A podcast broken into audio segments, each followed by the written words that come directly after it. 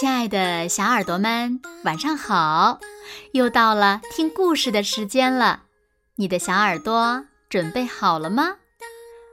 我是每天晚上为小朋友们讲故事的子墨姐姐。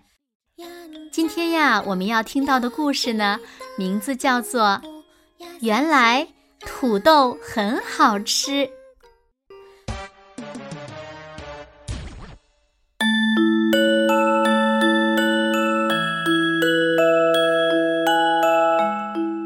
我是绝对不吃土豆的。其实呢，我从来也没吃过。可光听它的名字就没胃口，再看看它那个傻呆呆的样子。可是，我真的看见妈妈拿了一篮子土豆回来，一篮子，要吃多久呀？如果真的吃下去，我一定，我一定会变成土豆的。可妈妈说，土豆有营养，可以长高个子，使身体强壮。现在有什么不好呢？行动自如。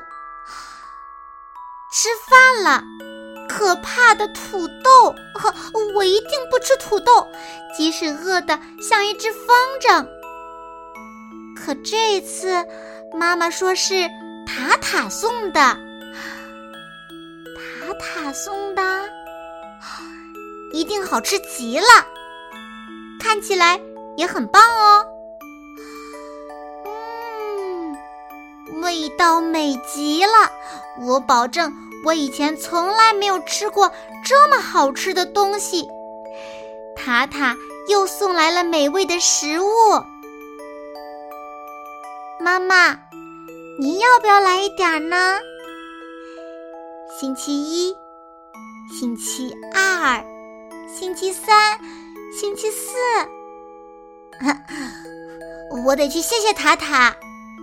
土豆，土豆。塔塔说：“你喜欢那些土豆，真是太好了。原来我吃了一个星期的土豆，不过土豆好像挺好吃的，而且我也没有变成土豆。很多事情不像你想象的那样糟，为什么不先尝试一下？”就像土豆的味道。好了，亲爱的小耳朵们，今天的故事呀，子墨就为大家讲到这里了。是呀，可爱的土豆可以做出许多可口的美食呢。那么你们也喜欢吃吗？其实呀，在我们生活中呢，有很多东西呀，并没有你以为的那么难以接受。尝上一口，嚼一嚼，嗯，没准儿呀，你也会爱上它的味道哦。那小朋友们，你们都知道土豆可以做出什么样的美食吗？你们喜欢吃土豆吗？快快留言告诉子墨姐姐吧。好了，那今天就到这里喽。明天晚上八点，子墨依然会在这里。用一个好听的故事等你回来哦，你一定会回来的，对吗？那如果小朋友们喜欢听子墨讲的故事，也不要忘了在文末点赞和分享。欢迎小朋友们把子墨讲的故事分享给你身边更多的好朋友，让他们呀和你一样，每天晚上都能听到子墨。讲的好听的故事，好吗？有的小朋友又说了，今天的故事呀，好短好短。可是没有关系，二条还有子墨讲的中华神话故事，你也可以去听一听哦。因为做中国孩子就要听中国的神话故事嘛。今天讲的是雷公与电母。还等什么？